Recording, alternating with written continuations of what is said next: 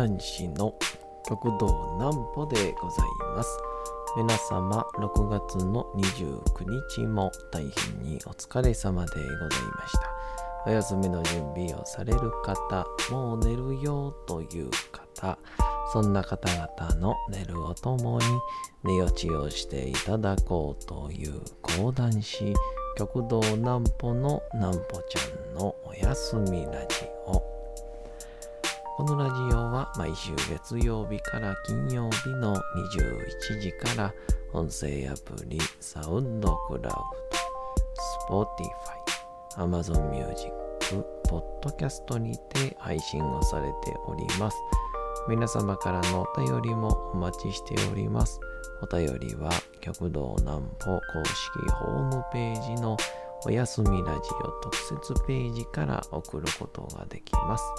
内容は何でも結構です。ねえねえ聞いてよなんぽちゃんから始まる皆様の日々の出来事や思っていることなどを送ってください。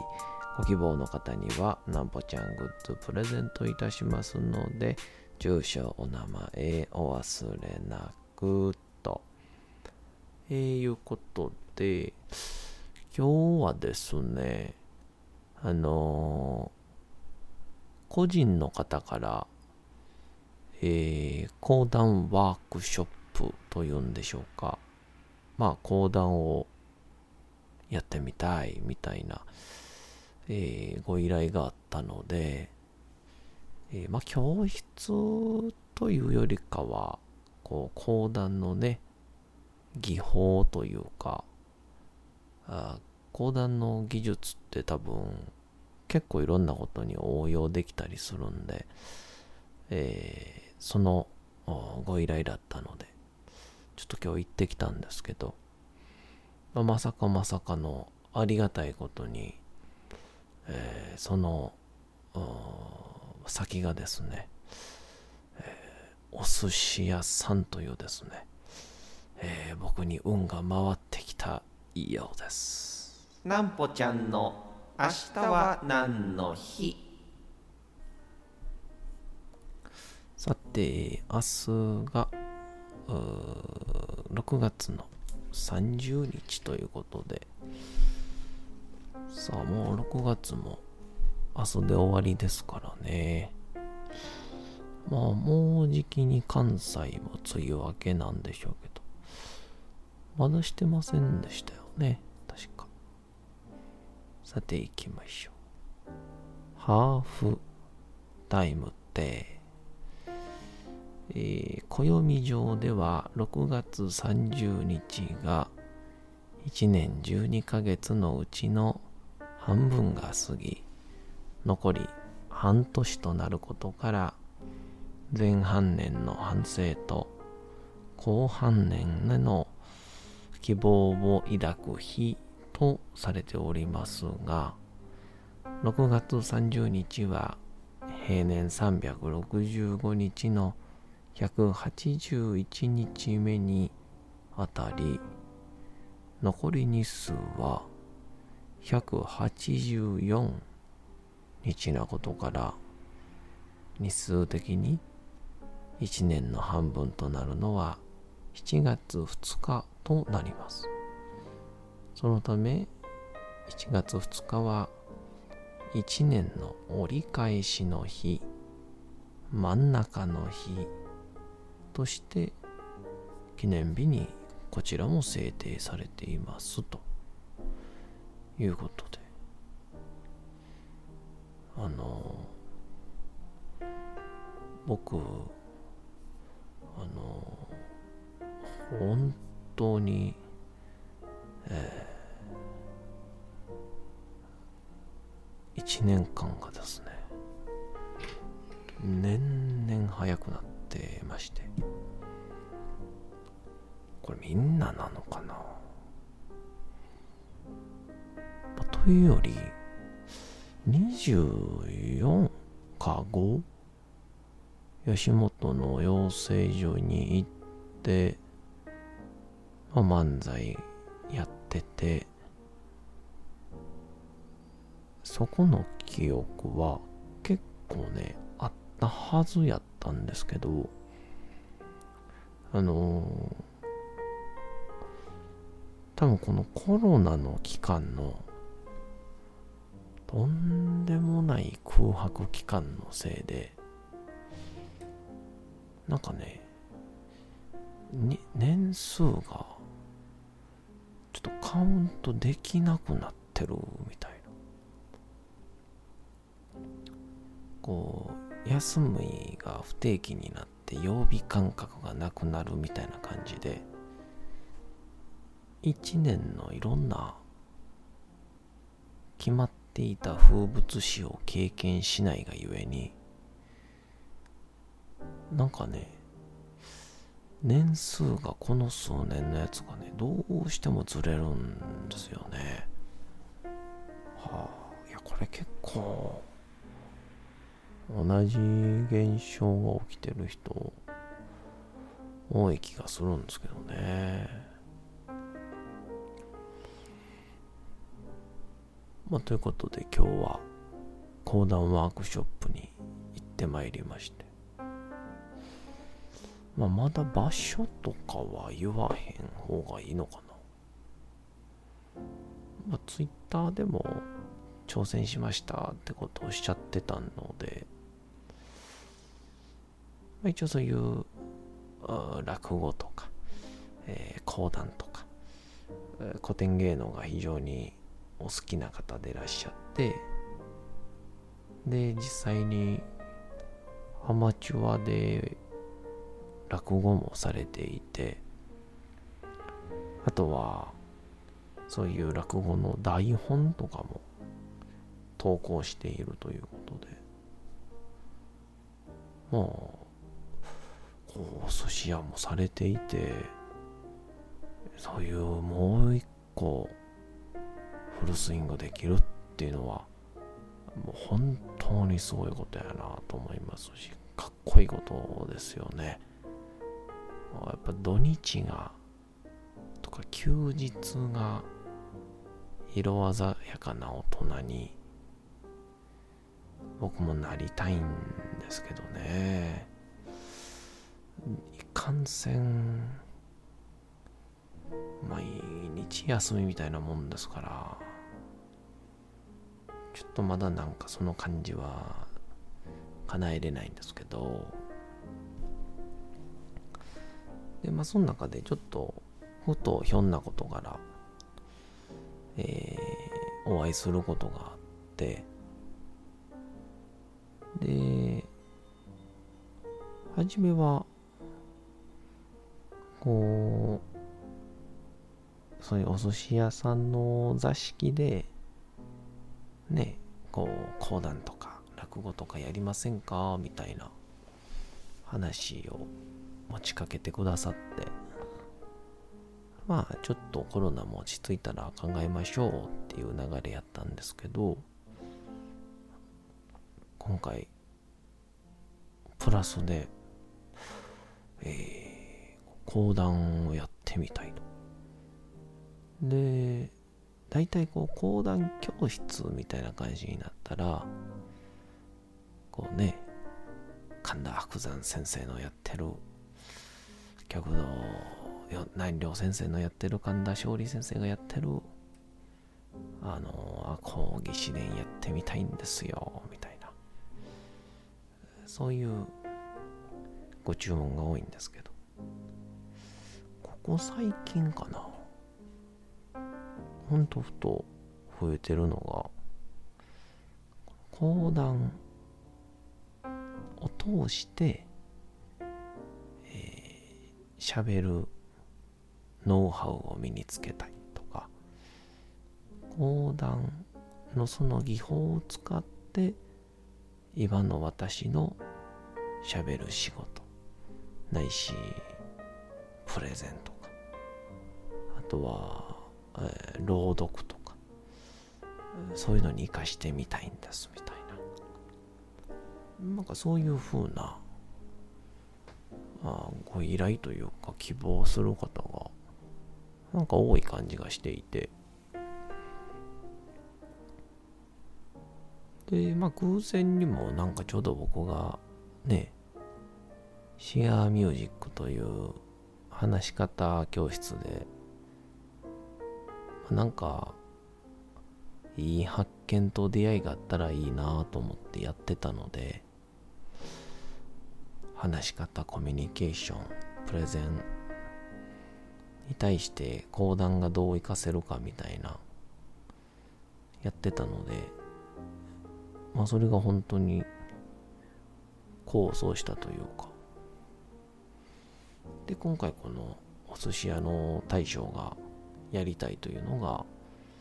こういう歴史がお好きで、こうご自分で書いている台本をやってみたい。講談を使ってやってみたいという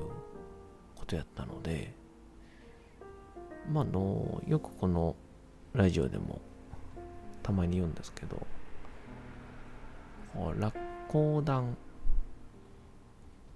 は、あの、まあ、僕もまだまだペーペーなので、全部が全部もちろんわからないんですけど、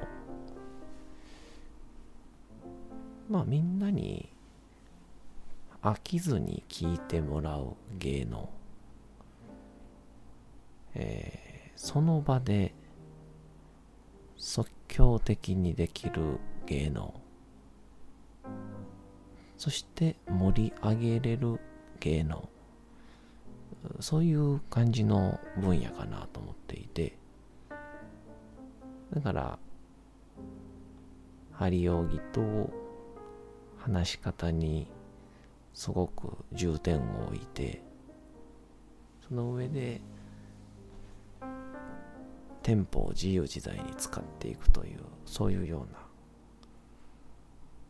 うな、えー、技量を身につけるんですけど。まあその中で今日は真田幸村のですね登場のシーン。はるかに子供して聞こえてまいりましたのは馬足の音。右のゴー袖は赤いと左のゴー袖は白いと源平脅し分けの鎧を一着なし、みたいな。そういうやつなんですけど。それをちょっと、えー、針扇を叩きながら、楽しく楽しくやるというような感じでやったらもともと落語されていたっていうのももちろんあるとは思うんですけどいや僕は多分聞いていて今日ご本人には最後は伝えはするの忘れてたんですけどやっぱこうねお寿司職人の方がお客さんに向かってカウンターに立って右の人左の人前の人奥の人テーブルの人。で従業員さんに「はい何番さん聞いてあげて」とかっていうまあ全部されてるかわからないですけどやっぱその一点に視線を集める中でその人に端的に分かりやすく元気に振る舞うっていうそういう素地があられるんだと思うんですよ。なので本当に見る見るうちにトータル10回ぐらいしかやってないと思うんですけどこんな感じどうでしょうか？こんな感じどうでしょうか？ってお伝えするたんびにまあみるみるうちにご成長というか吸収というか開花というんでしょうか？されていって。えー、なんかやっぱどうであれ素直に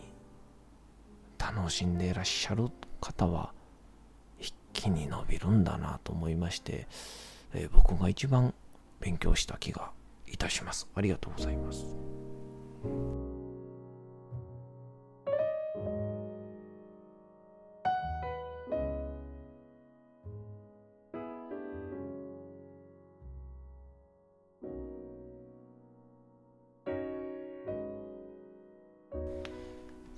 て時刻はうとうと朗読会の時間となりました。皆様小さい頃眠れなかった時にお父さんお母さんおじいちゃんおばあちゃんお世話になっている方に本を読んでもらった思い出はないでしょうか。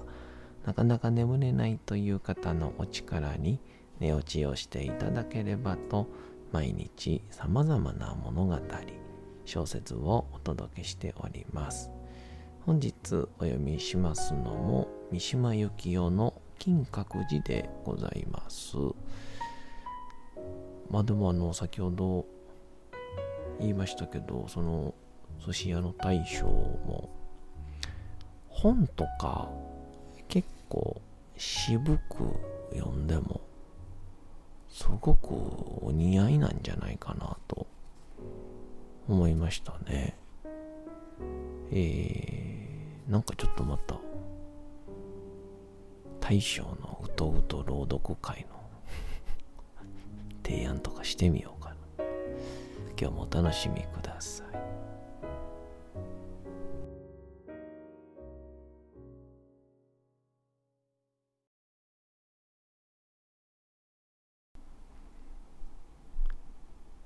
金閣寺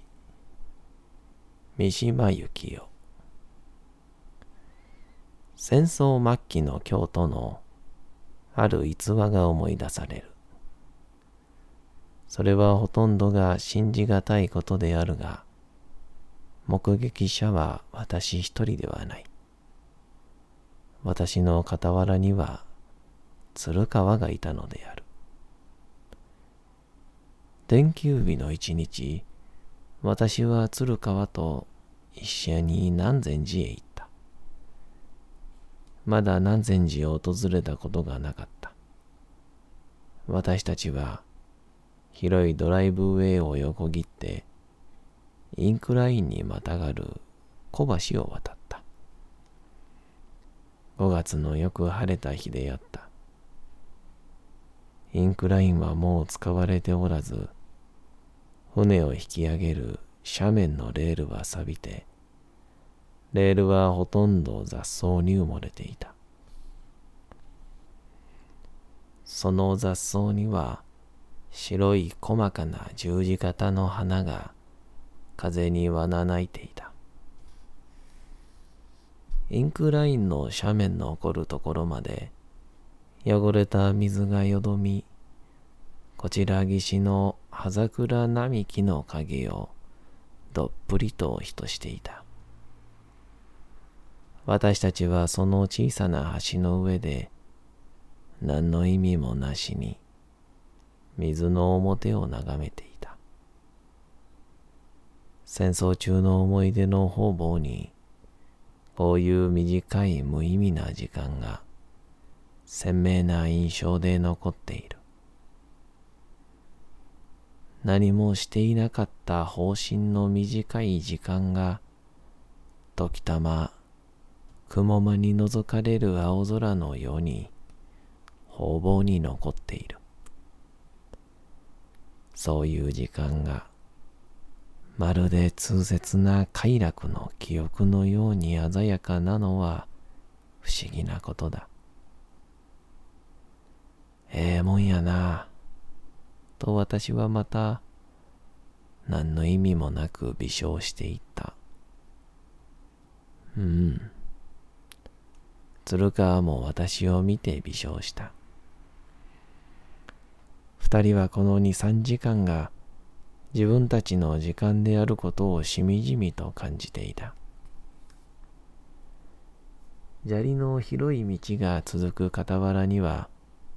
美しい水草をなびかせて、清烈な水の走っている溝があった。やがて名高い山門が目の前に立ちふざかった。寺のうちにはどこにも人影がなかった。新緑の中に多くの達中のイラカが巨大なサビ銀色の本を伏せたように秀でていた。戦争というものがこの瞬間には何だったんだろう。ある場所、ある時間において戦争は人間の意識の中にしかない奇怪な精神的事件のように思われるのであった。